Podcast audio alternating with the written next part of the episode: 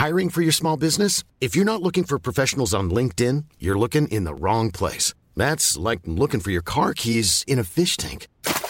LinkedIn helps you hire professionals you can't find anywhere else, even those who aren't actively searching for a new job but might be open to the perfect role. In a given month, over 70% of LinkedIn users don't even visit other leading job sites. So start looking in the right place. With LinkedIn, you can hire professionals like a professional. Post your free job on linkedin.com slash people today.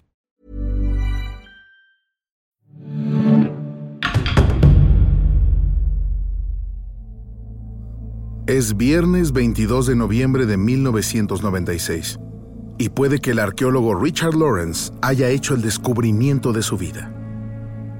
Es como un sueño de la infancia vuelto realidad. Frente a la costa de Carolina del Norte, 10 metros bajo la superficie del agua, puede distinguir los vestigios de un naufragio. Entonces comienza a contar. Un cañón, dos cañones, un tercero demasiados cañones para llevar la cuenta. La artillería es inmensa y el arqueólogo sabe que hay muchas posibilidades de que lo que está viendo sea el Queen Anne's Revenge, el barco que probablemente perteneció al pirata más famoso de todos los tiempos, Barba Negra. La ubicación del buque es una gran pista. Descansa al fondo de la entrada de Beaufort. Es aquí donde, según dicen, el barco del pirata naufragó en mayo de 1718. Pero al volver a la superficie, Lawrence es atacado por la duda. Esta parte del mundo está repleta de naufragios. ¿Estará equivocado? De pronto recuerda, Barba Negra murió el 22 de noviembre de 1718, hace exactamente 278 años. ¿Será casualidad o destino? Un par de años después, su sospecha fue confirmada y el naufragio develó unos secretos preciosos acerca de este bandido de los mares.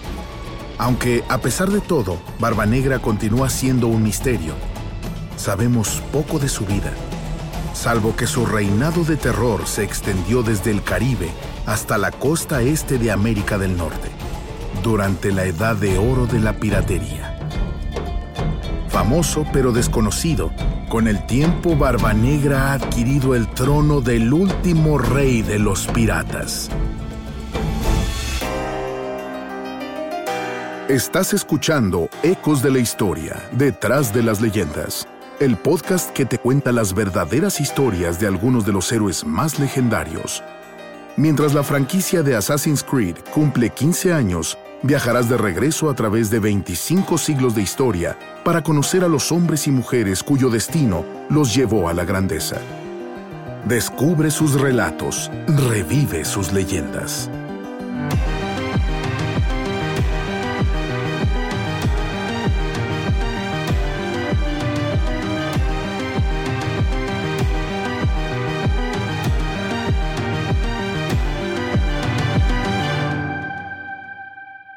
Episodio 6. Barba Negra.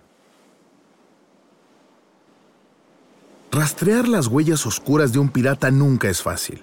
Estos hombres son duros de descifrar. Primero, porque rara vez sabían escribir y segundo, porque sus vidas como marginados de la ley iban de la mano con un perfil bajo. Al tratarse de Barba Negra, el misterio inicia con su nombre. Edward Drummond, Edward Thatch, o incluso Edward Teach. Los documentos no ayudan mucho. Algunos historiadores creen que nació en Bristol, Inglaterra, mientras que otros dicen que era hijo de un colono de Carolina del Sur. Y otros incluso siguen convencidos de que provenía de una familia jamaicana de dinero. Edward Teach, así lo llamaremos de ahora en adelante, nació alrededor de 1680, aunque incluso ese detalle tan básico está cubierto de incertidumbre se basa en la edad que se pensaba que tenía al morir, alrededor de los 38 años. La mayoría de las historias sobre él provienen de relatos personales de sus víctimas y de las personas que intentaron cazarlo. Y la verdad, no es una linda imagen. Seis años después de su muerte, se publicó el libro que aseguraría el legado de Barba Negra y convertiría al hombre en leyenda. El capitán Charles Johnson publicó su Historia General de los Robos y Asesinatos de los más famosos piratas en 1724. Y fue un éxito en cuanto se imprimió.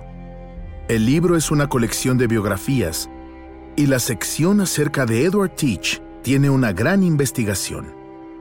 Explica que era sirviente en los barcos corsarios británicos durante la Guerra de Sucesión Española, hasta que la firma del Tratado de Utrecht en 1713 finalizó el conflicto. Entonces decidió que era su momento de brillar. En 1716, en el refugio de los piratas, la isla de Nueva Providencia en las Bahamas, conoce al capitán Hornigold, un bandido marino experto que se convierte en su mentor y le confía una balandra, un pequeño velero. La pareja partió para saquear una serie de barcos en la costa de América del Norte. El año siguiente, Teach captura en las Antillas Menores la Concorde, un barco francés de esclavos de 300 toneladas con 26 cañones. Toma control del barco y aumenta el número de cañones a 40, convirtiéndolo en el barco pirata más poderoso que ha navegado los mares hasta el momento. Con el respaldo de su tripulación, Teach es más que un rival para los barcos militares que se le atraviesan.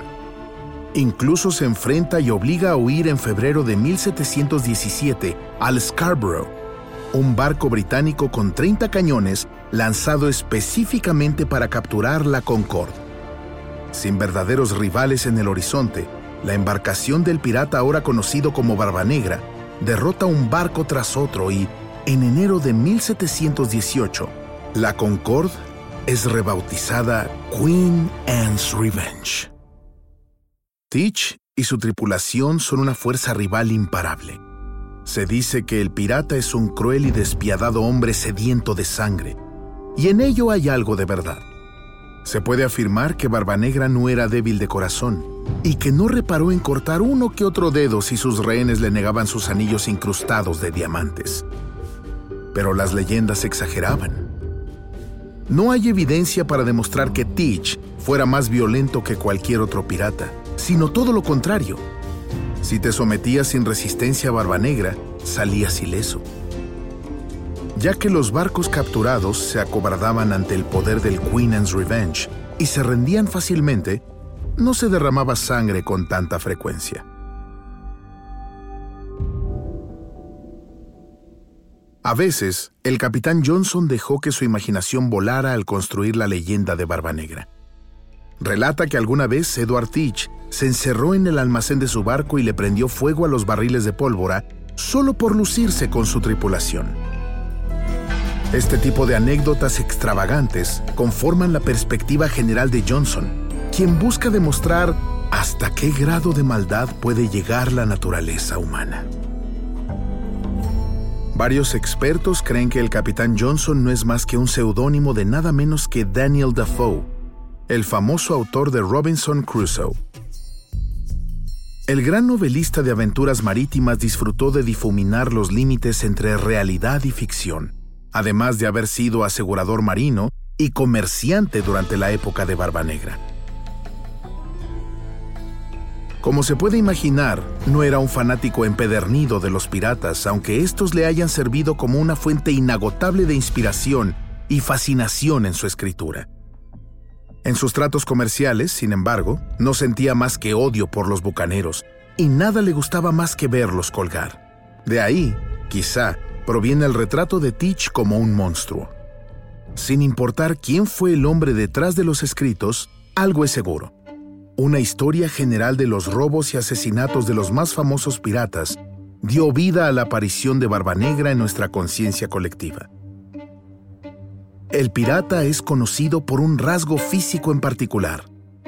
Una barba negra que, según el libro, dejó crecer hasta una longitud desorbitante. Las barbas han sido un símbolo de masculinidad y poder desde la antigua Grecia. Pero en el libro se agrega un detalle esencial que cambia todo. La barba de Teach, dice el autor, no era solo larga, sino que, en cuanto a amplitud, ascendía hasta sus ojos. Entonces, la barba no es una herramienta, sino un defecto. Detrás de su máscara peluda, Teach es más bestia que hombre.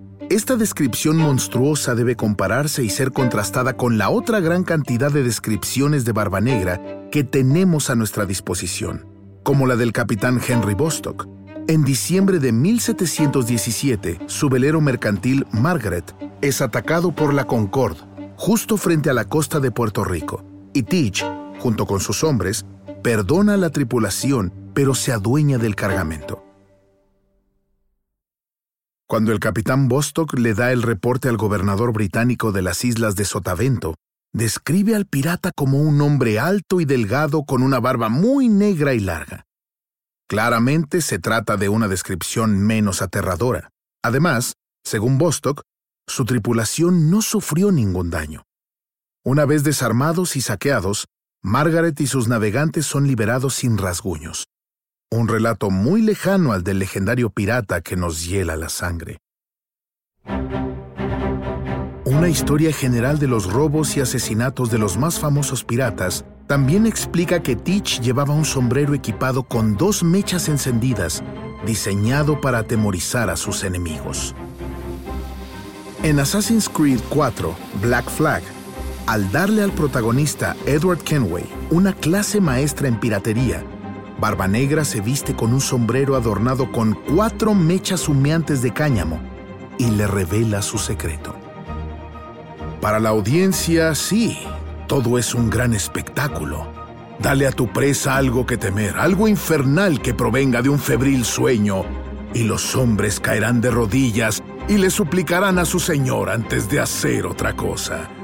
Tal vez Teach no sea la encarnación del diablo, pero sin duda puede hacerte pensar que lo es. Su muerte refleja su vida, un final violento a la altura del más formidable de los piratas. Humilló a la Marina Real al dejarla incapaz de proteger a los barcos mercantiles que quedaban como rastro de sus saqueos.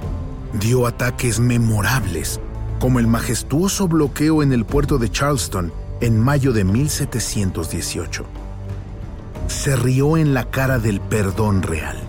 Navegó los siete mares, recorriendo sin descanso las olas. Y por último, enfureció a las autoridades coloniales. Alexander Spotswood, gobernador de Virginia, termina por ofrecer una enorme recompensa a cambio de la cabeza de Barba Negra y su tripulación. Diez libras cada marinero y cien por el capitán. En ese entonces era una suma bastante tentadora. Además, el gobernador Spotswood envía al teniente de la Marina Real, Robert Maynard, a una expedición de caza en Ocracoke, una isla frente a la costa de Carolina del Norte, donde Teach se ha instalado. La batalla se desarrolla el 22 de noviembre de 1718. Barba Negra es sorprendido por Maynard al amanecer, y al pirata apenas le alcanza el tiempo para abordar su nuevo barco, el Adventure, la pelea es feroz, es un baño de sangre y los cañones son ensordecedores. Armado con su puñal y un arnés de seis pistolas, Barba Negra eventualmente aborda el navío de Maynard. El teniente y el pirata se enfrentan en un duelo todopoderoso en el que Teach es pronto herido por una primera bala. Debilitado, pero no destruido, lucha con uñas y dientes y, a punto de asestar el golpe final a su adversario, uno de los hombres de Maynard lo corta por la espalda. Cuenta la leyenda que sufre 35 heridas, incluidos 5 balazos antes de caer. Al teniente Maynard le cortan la cabeza y la colocan en un palo como trofeo. Está fijada al mástil del barco mientras éste navega hacia Virginia con la noticia del triunfo. Ningún pirata digno está completo sin un tesoro enterrado. ¿Barba Negra se llevó el secreto de su botín a la tumba? Según la leyenda, no confiaba en nadie más que en el mismo diablo, e incluso se creía que Teach había pactado con Satán que quien viviera más tiempo podría quedarse con el tesoro. Los historiadores suelen tener una perspectiva más centrada. Teach gastaba mucho y, a pesar de su gloria en los mares, su saqueo solía ser modesto en comparación con lo acumulado por otros piratas como Bartholomew Roberts y Henry Every. La isla de Ocracoke fue excavada y explorada por miles de cazadores de tesoros, sin resultado alguno. Quizá Barba Negra no haya sido el más rico de los piratas, pero sin duda es el más famoso. En novelas, películas, manga y videojuegos, su legado ha sobrevivido gracias al arquetipo del pirata sanguinario. El hombre vive gracias al mito. Incluso ahora los marineros nombran luz de Teach a las inexplicables luces que danzan en el horizonte del mar abierto. Y algunos creen que el pirata continúa vagando los siete mares, acechando los océanos para toda la eternidad.